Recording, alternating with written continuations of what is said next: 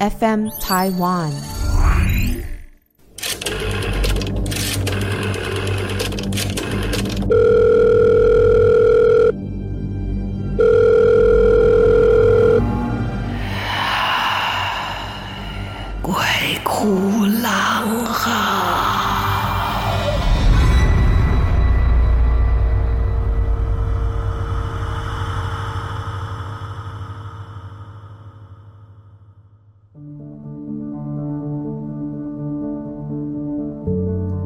大家好，欢迎来到鬼哭狼嚎，我是郎祖云。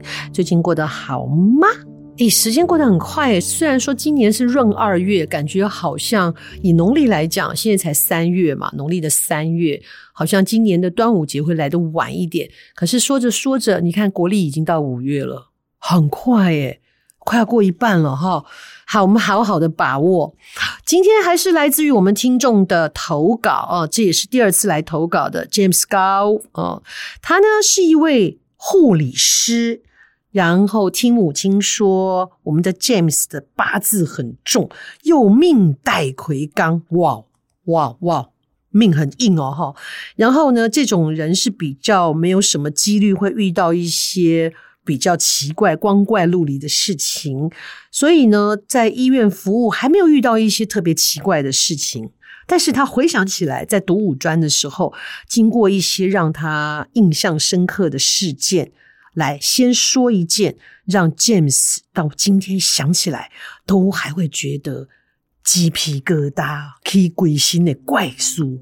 好，我们的 James 呢，就读花莲某五专护校。你这样一讲，花莲某护校，其实大家一查就知道。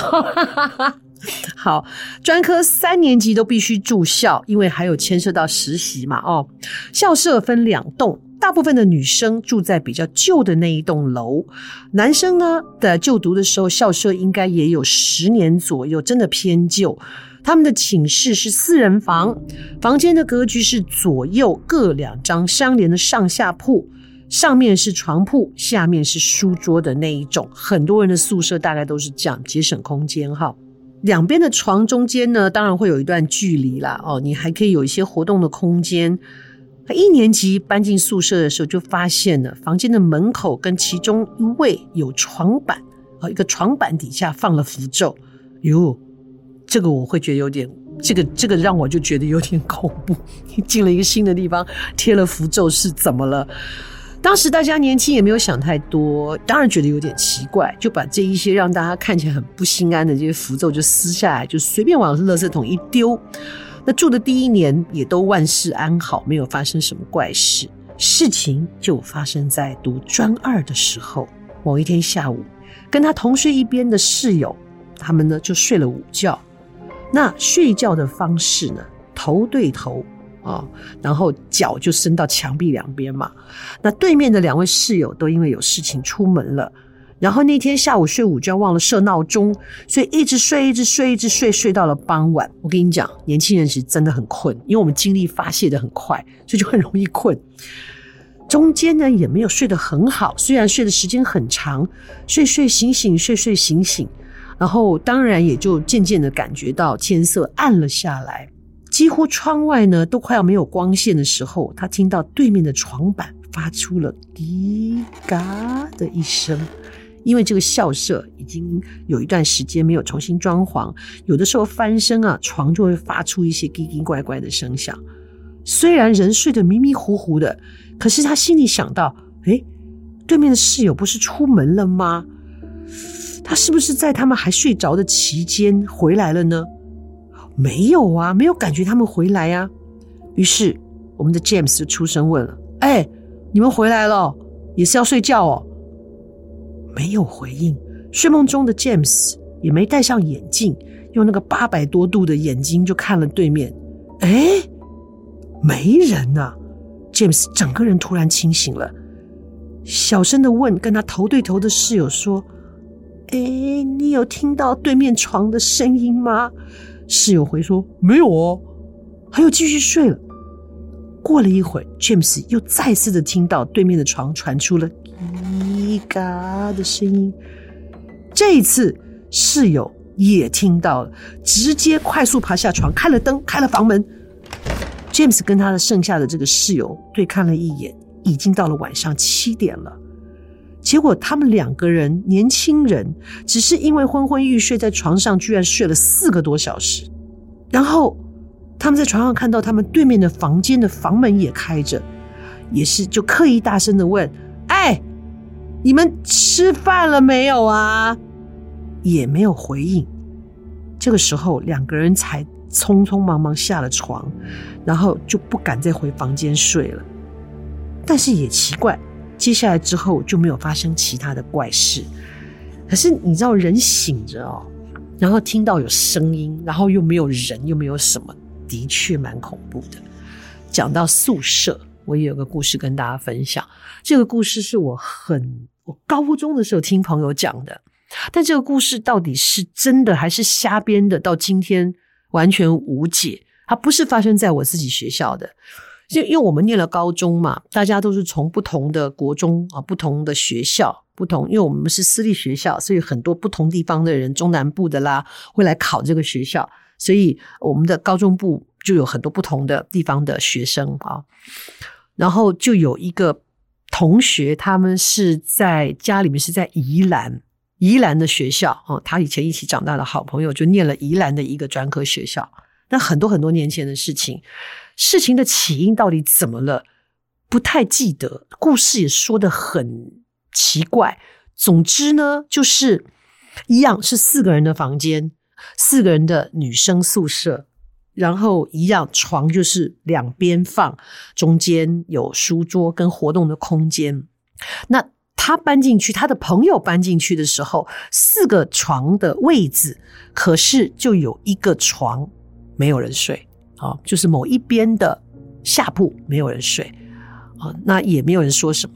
他的朋友是新生嘛，所以在选床铺的时候选来选去，他最后就决定要睡那个原本，因为是三个人都有位置。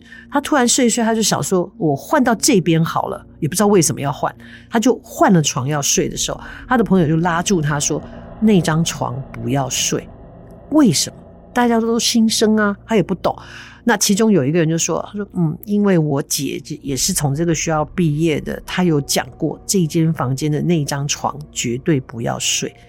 问他为什么，大家都说不出所以然，只是说那张床不要睡。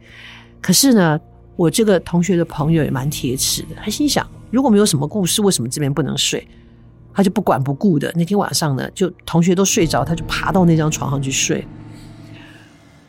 第二天早上起来，大家就发现他睡那张床的时候，其他的两个室友就吓得半死，就说：“不是跟你讲不要睡那张床吗？”他说：“可是你看我好好的啊，我也没有晚醒，我晚上也没有听到奇怪的声音，我甚至现在没有身体不舒服啊，一定是以讹传讹，故意的。”好，大家也觉得他都好好的，也不疑有他，但是心中还是多多少少存疑这件事情。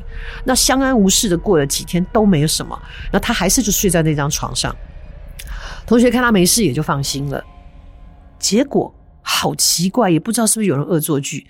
第二天早上醒来的时候，他的同学就有点叫不醒，叫他叫他叫叫了半天，他才醒过来，说要迟到了啦，你赶快起来梳洗什么的。然后这个时候呢，他就睡眼惺忪的拿着他的杯子，倒了奶粉，他要走到走廊那边的饮水机去冲个牛奶，然后一打开门。很奇怪，他的门口有一颗新鲜的鸡心，鸡的心脏，不是一个鸡心的图案，是一颗鸡的心脏，而且还感觉到那个鸡的心脏才刚刚被摘下来，还有一种在动的感觉。哇！当时几个女生都吓死了，就怎么会有这种东西？那学校就有人来处理啊，就拿了东西把那个鸡心弄走，然后也，也没有解释什么。那这件事情当然让大家就非常非常的害怕。那也就这样了，就冲牛奶，然后上学。那他另外两室友就非常忐忑，就几乎是恳求的拜托他不要再睡那一张床。他为了不让他的室友害怕，他就睡回了原先他应该要睡的那个位置，把那个床又空了出来。就第二天发生什么事呢？第二天大家醒来的时候，他又睡回了那张床。同学就说：“你为什么要阳奉阴违呢？叫你不要睡，你还睡。”他说：“没有，我真的睡回自己的床上。我不知道我什么时候睡到那张床。”他室友都快吓死，他们都想要换房间了。可是那时候学校的宿舍是人满满的，也没有人愿意去睡他那一间嘛，因为他们是新生，所以没有人要住。后来他就想了一个办法，他就跟他同学说：“这样，你们晚上把我的手绑起来。”就绑了一只手，真的拿了一个缎带把他的一只手绑在床柱上。他们说：“你这样子明天会不会血液不通？”他说：“不会了，我们绑松一点，但是就是你没有办法挣脱的，起码你就会在床这一边，然后你就会证实其实是你是梦游还是干嘛的。”好，大家就把他绑在床边，这样就睡着了，也都没事。第二天早上醒来，他还是在隔壁的那张床上，然后那个缎带呢，就还留在他原来睡的那张床上。他手上的那一节已经断开了，到底是谁把它断？而且不是剪刀剪的，就是像是被人家扯断的。然后来怎么样都阻止不了他睡那张床。然后另外两个室友就是一直吵着跟学校说：“我们不要再住这里，我们宁可回家，我们宁可走很远的路，我们宁可如何如何怎样怎样。”最后才让他们通通搬离那个房间，就是不再住那个房间。但是到底出了什么事情，真的没有人知道。那后来那个女生有没有怎么样呢？不得而知。就是后来她的确是精神上面有一点点恍惚。嗯，故事就是这样。那那张床到底发生了什么事？根据我的同学，他不太知道状况的推测，也不是推测，他回去问他姐姐，姐姐也支支吾吾的，就是说好像原来那张床上住的那个女生呢，去海边玩的时候出意外走了。然后都还连他的东西都来不及收拾的，他是不是不愿意人家睡他那张床呀？不得而知。好，这个是以前我听我同学讲他姐姐所念的学校在那里发生的故事。我觉得特别恐怖的就是那一颗活蹦乱跳的鸡心，到底是谁放的？为什么会在那里出现？而那鸡心到底想要警告什么？没有人知道。碰到这种事情，校方你也知道，就是能够息事宁人就息事宁人了。哦，好，嗯，这是我自己的故事啊。刚刚前面那个故事，谢谢 James 再次的提供。好，我们来讲讲第一次跟我们投稿的嘉欣啊。嘉欣要分享的故事是，他们家呢在崇拜的这个神明啊，到底是怎么来他们家的？总不会自己开车过来嘛，哈，或者是骑那个 U-bike 自己骑过来，怎么到他们家的？好，先说说。嘉兴家里这一尊呢神像啊，神明呢是台南南昆生的李府千岁李王爷。那本来呢是爸爸年轻的时候，因为卖菜的需要，那就要去批货嘛。结果有一次去批货的路上，不幸就发生了严重的车祸。爸爸回忆说，当下整个人被撞飞出去，就快要往地板上撞的时候。突然间感觉到背后有人抱住他，所以他才安然无恙。一个重大车祸，人居然没事。然后之后也不知道为什么，他就去庙里面求平安。然后庙里就有人告诉他：“哦，你后边有大神的，你给你保庇哦。”哦，在经过一连串的问事啊、问卜啊，才发现原来就是这个李府千岁的李王爷希望嘉兴的爸爸。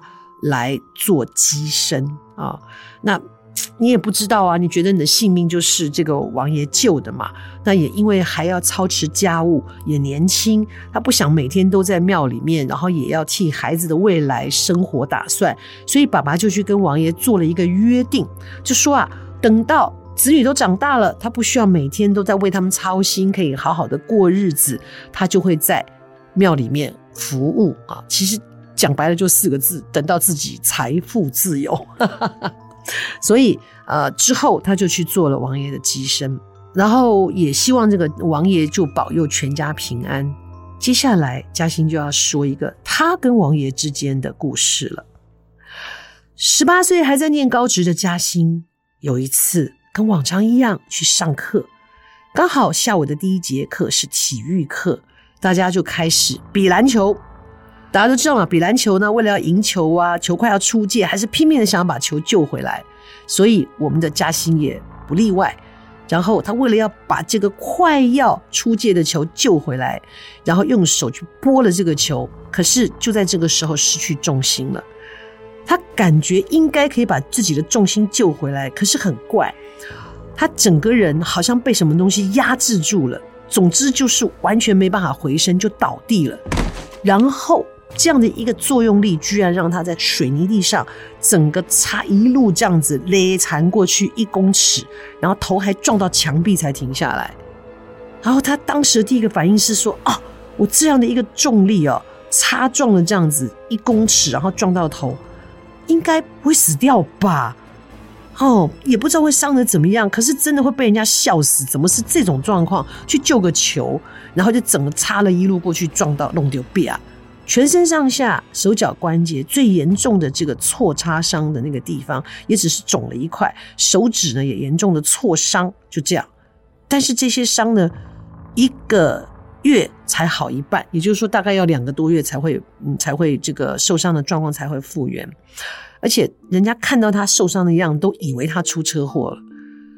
所以啊，他心有不甘的他回到家里的时候，跟姐姐讲，然后姐姐来学校载他，爸爸在旁边也刚好听到。等他回家的时候，爸爸就把他知道的告诉了我们的嘉兴。他说：“其实。”他这个摔下来哦，重心不稳的擦地啊，滑行的时候，不知道为什么爸爸闪过一个念头，觉得这件事情跟王爷有关。呃，因为他的重心起不来，是因为王爷要他跌倒，而且头部要受到伤害。王爷表示，如果他没有让他在这里的时候受个伤的话，他之后放学回家走在路上会出一场非常严重的车祸，也有可能会危及性命。哇！当时呢，我们的嘉欣心里想：我都伤成这样了，才抵御这场车祸。那如果还出了车祸，那我身体不是真的被撞得破破烂烂，都拼不起来了吗？想想很恐怖啊！爸爸还说：“你要是不相信，自己去问问王爷。”接下来的回答让我们的嘉欣终身难忘。第一个问题是，他问我身上的伤。是为了要抵御、防止我可能会遇到的车关吗？行不？第二，我如果真的碰到，会很严重吗？行不？第三个问题是，有没有可能因为那场车祸会造成不能挽回的结果，甚至失去性命吗？行不？当问完第三个问题的时候，的嘉欣眼泪都快掉下来了。原来他在球场上受伤，只是为了他抵过他更大的一个伤害，有可能会失去生命的伤害。所以每当现在想起来，还是很想哭，是因为感谢，因为感恩他的救助，也是因为那一次呢，可能是他在人生当中离死亡最近的一步。